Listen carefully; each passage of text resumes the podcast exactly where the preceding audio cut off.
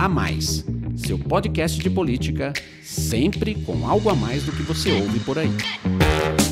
Olá, eu sou Paulo de Tarso Lira, da FSB Comunicação, está começando agora mais um episódio do seu podcast A Mais, o podcast de política da plataforma Bússola, uma parceria da Revista Exame com a FSB Comunicação.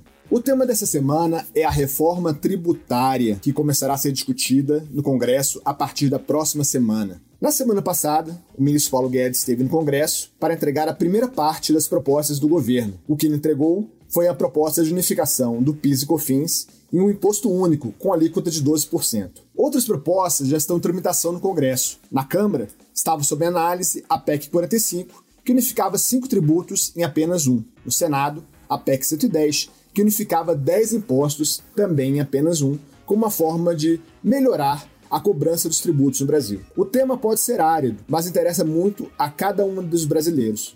Quanto maior o imposto e quanto mais confusa for a estrutura tributária brasileira, mais caro ficará o produto para o consumidor final. Para discutir esse assunto, estamos aqui conosco com os nossos analistas de política da FSB Comunicação, Alon Feuerbecker e Márcio de Freitas. Márcio, a discussão de uma reforma tributária ampla é um debate longo no Congresso Nacional, que vem de muitos anos. Mas nos últimos tempos, o que tem sido feito, na maior parte das vezes, são mudanças infraconstitucionais que simplificam um pouco a estrutura tributária. Você acha que agora vai esse debate de fato vai deslanchar no parlamento? Olha, é, poucas vezes se viu, Paulo, é, um ambiente que é, houvesse uma unidade realmente de ação e direção é, do governo e do Congresso Nacional no mesmo sentido. É, esse momento hoje há, e há por algumas razões. Nunca uma pandemia causou um impacto é, em termos de vida, em termos de mudança de comportamento, como essa pandemia está causando agora. Então, nós temos é, uma retração econômica violentíssima, afetando a arrecadação de municípios, estados e do governo federal. Nós temos uma demanda social por mais gastos, então, nós temos um auxílio emergencial que custa 250 bilhões, nós temos auxílio a governos estaduais que custa 16, nós temos auxílio às empresas para pagarem a folha de mais 36. Então, assim, vai somando tudo, vai dando bilhões, bilhões e bilhões, como gostam de brincar, quase trilhão é, no final das contas. Então, esses gastos são momentâneos, mas alguns deles serão perenizados pela administração pública.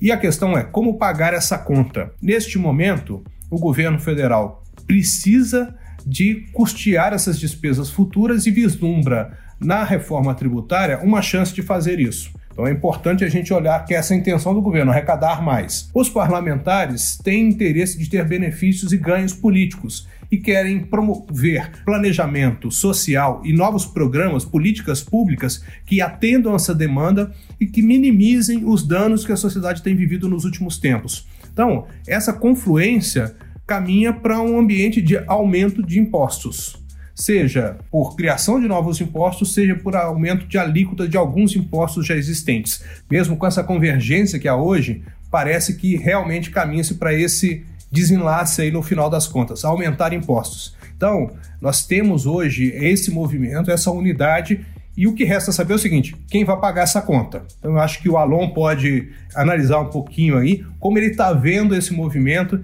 e como é que a sociedade está observando isso hoje, essa discussão que a mídia está fazendo, até apoiando em certo sentido, mas com críticas em vários momentos.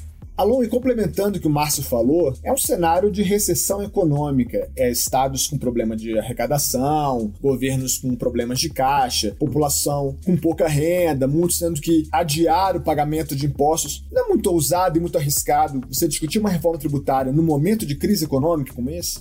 Essa discussão da reforma tributária ela começou de um jeito e aparentemente está sofrendo uma certa transformação, uma certa mudança. Ela começou como um debate para simplificar, como você colocou aí na, na sua abertura, para simplificar a estrutura dos impostos. Só que daí aconteceu o seguinte: aconteceu a Covid-19. A Covid-19 impôs ao governo uma, um volume muito grande de gastos extraordinários e piorou bastante a situação fiscal do país. Então, o que, que acontece nesses momentos?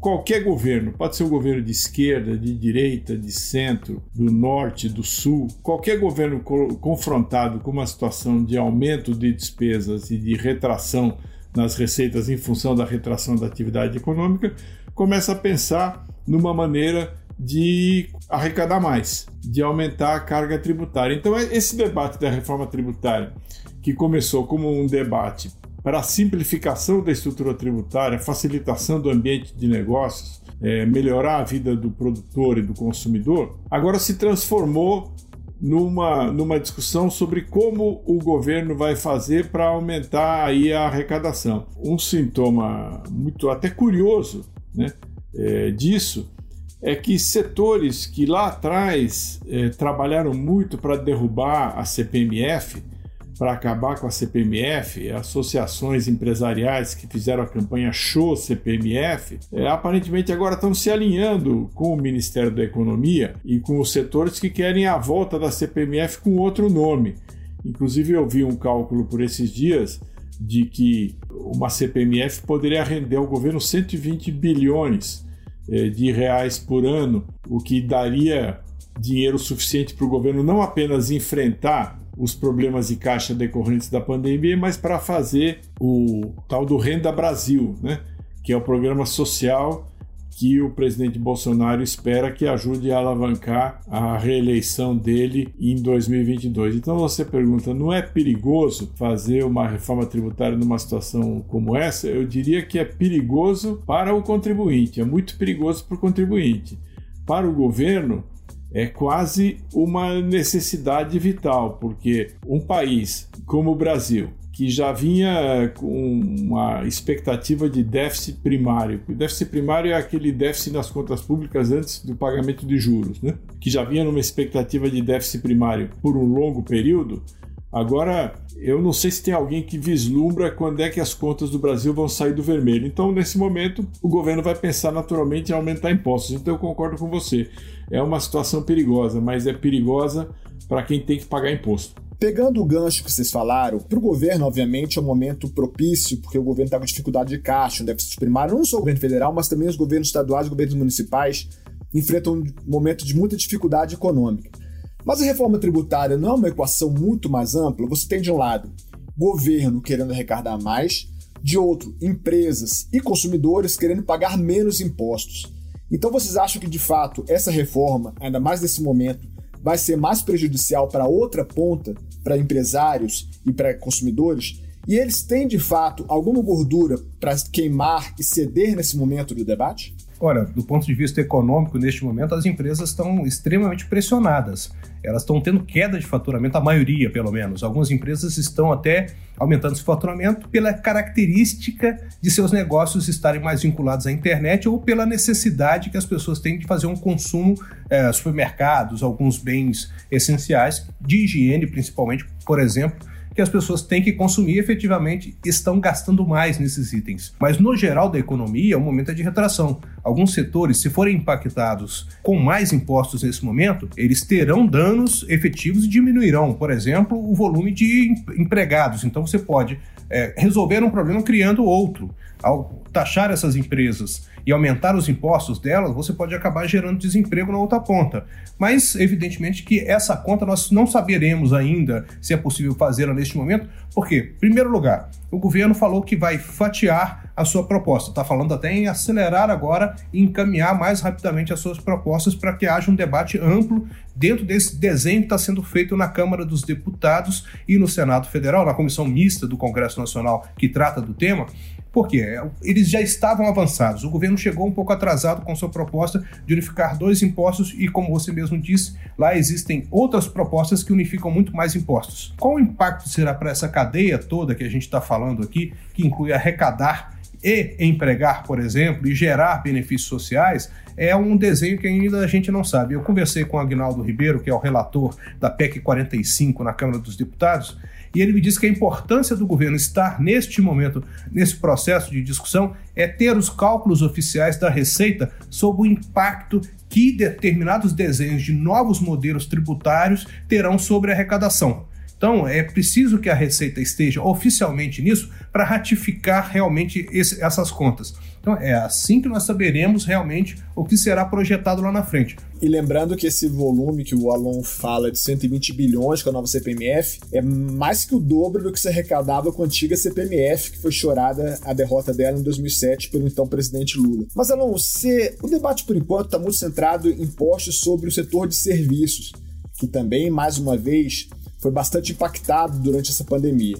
Nós vamos ter aí no meio desse debate, ou antes da, da, da sua conclusão, uma eleição municipal onde os parlamentares vão ter que ir na base, sustentar a questão de emprego, sustentar a questão de renda, enfim. Como os parlamentares vão enfrentar esse debate quando forem para as bases eleitorais? O Paulo acredita que a eleição municipal desse ano vai estar muito centrada no debate sobre a saúde que nós estamos vivendo aqui uma pandemia e a maneira como os prefeitos, os governadores e o governo federal enfrentaram, estão enfrentando a pandemia, na minha opinião, será o assunto principal, porque nas eleições municipais, esse debate federal, ele fica muito relativizado, especialmente numa, numa situação em que você tem assuntos municipais muito fortes, por exemplo, como, como o prefeito enfrentou o problema da pandemia? Faltou UTI ou não faltou UTI? Como é que está o regime de contratação de serviços e de materiais? Teve denúncia de corrupção ou não teve? Eu acho que essa questão vai ser central. Na minha opinião, o debate sobre as reformas que estão acontecendo em Brasília é um debate que, se tiver alguma participação na eleição municipal, vai ser uma participação marginal, uma participação residual. Inclusive porque, Paulo, é, é muito provável que esse debate ele atravesse a eleição municipal no tempo. Se houver algum tipo de finalização da reforma tributária, até pelo fato dos parlamentares estarem ou em campanha para eles próprios ou em campanha para os seus candidatos nos municípios, é muito provável que a finalização desse processo legislativo, se é que vai finalizar este ano, né, mas se finalizar esse ano, é muito provável que fique para depois da eleição municipal. Então eu não vejo como esse debate vai influenciar tão fortemente assim na eleição. O que, que você acha, Márcio? Olha, eu também acho que não. Acho que, na verdade, é, se você e o governo está fazendo isso, está colocando uma cenoura na frente do burro aí, é, para dourar essa pílula, né, como a gente costuma falar, é, alegando que vai desonerar a folha para gerar emprego e na outra ponta ele vai financiar o Renda Brasil. Se a gente olhar hoje as, os índices de popularidade do governo, ele está bem aprovado e também é aprovado porque está oferecendo essa assistência social, evidentemente com gasto a mais. Mas então eu acho que tem um discurso por trás aí que os políticos são capazes de embalar isso e passar ilesos por essa eleição. E eu concordo com você. Eu acho que assim nós percebemos que determinados gestores públicos tiveram uma aceitação melhor. Alguns estavam praticamente descartados nessa eleição e voltaram a ser protagonistas diante da pandemia, pelos resultados que tiveram, pela empatia que mostraram, pela atuação que tiveram ali, de proximidade com as pessoas vivendo esse drama. Então, acho que a saúde realmente hoje é o item que subiu, sempre foi um dos primeiros itens é, na preocupação do eleitor. Acho que ela hoje ela vai ser o principal item, porque isso está afetando todo o resto, está afetando a economia, está afetando a vida das pessoas, está afetando a educação. Então as pessoas estão percebendo que hoje cuidar da saúde é prioridade. E o discurso é, de reforma tributária, inclusive, ele pode ser usado para financiar as questões da saúde. É, o governo e o Congresso estavam muito otimistas, estão muito otimistas ainda, pegando muito exemplo do que aconteceu na reforma da Previdência do ano passado, que no primeiro ano de governo Jair Bolsonaro eles conseguiram aprovar a reforma da Previdência. Mas o debate da Previdência já estava mais maduro que o debate tributário, não estava?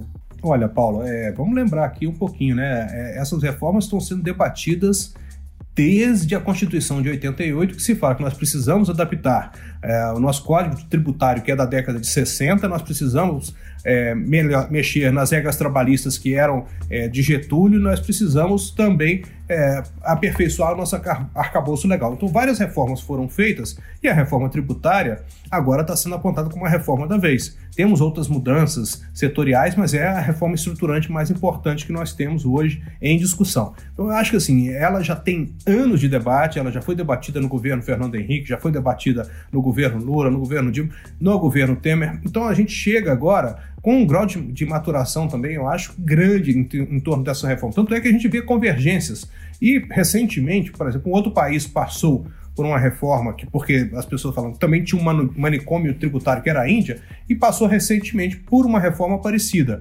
E lá eles tinham um sistema de federação também, como nós temos aqui nossos, nossos estados. Então acho que é importante que a gente avance nisso se a gente quiser pensar no futuro.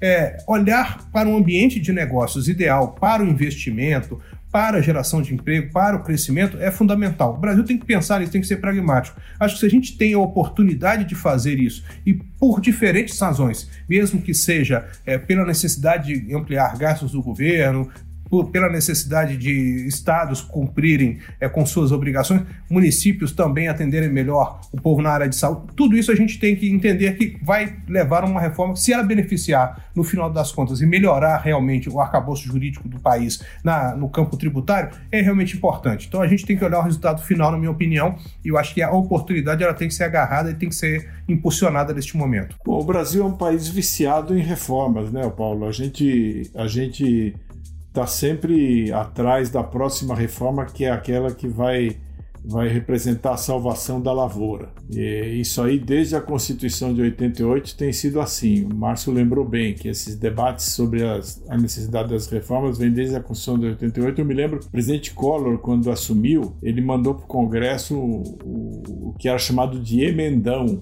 era o conjunto de emendas constitucionais, isso olha, dois, três anos depois da aprovação da Constituição. Eu sou assim otimista quanto à possibilidade de aprovação de reformas, mas sou um pouco cético sobre o efeito delas. Eu vou te dar dois exemplos. Um, quando a gente teve o debate aí da CPMF, isso 2007, se não me engano, o argumento era: não, vamos acabar com a CPMF porque isso vai representar uma redução dos preços, porque o imposto que estava embutido no preço vai ser abatido das mercadorias e não teve redução de preço coisa nenhuma. E aí nós tivemos também no governo da, da, da presidente Dilma, se não me engano, esse movimento todo de desoneração e de renúncias fiscais, porque olha, isso vai ajudar a criar muitos empregos, é, e também não, não se criaram os empregos. E agora também uma conversa um pouco parecida. Eu não quero ser pessimista aqui nesse nosso podcast, mas eu acho que nós temos que ser um pouco céticos em relação à promessa de que com a próxima reforma tudo vai se resolver, porque infelizmente nesse momento a reforma tributária está deixando de ser um elemento principalmente para simplificação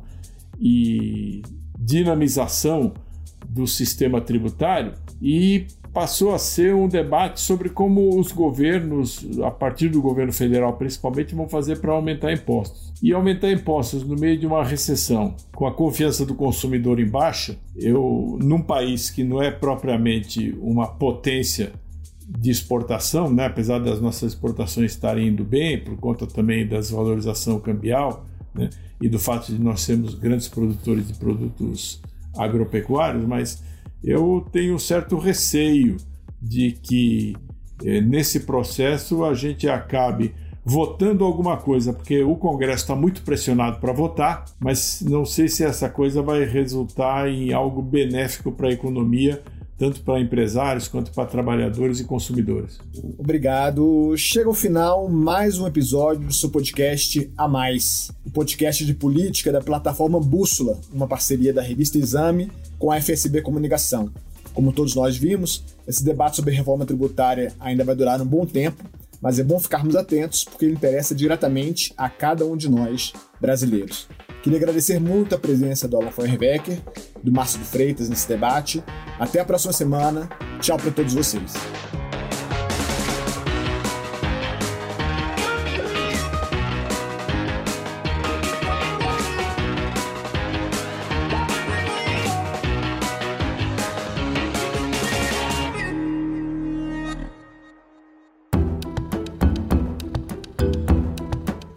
edição Guilherme Baldi.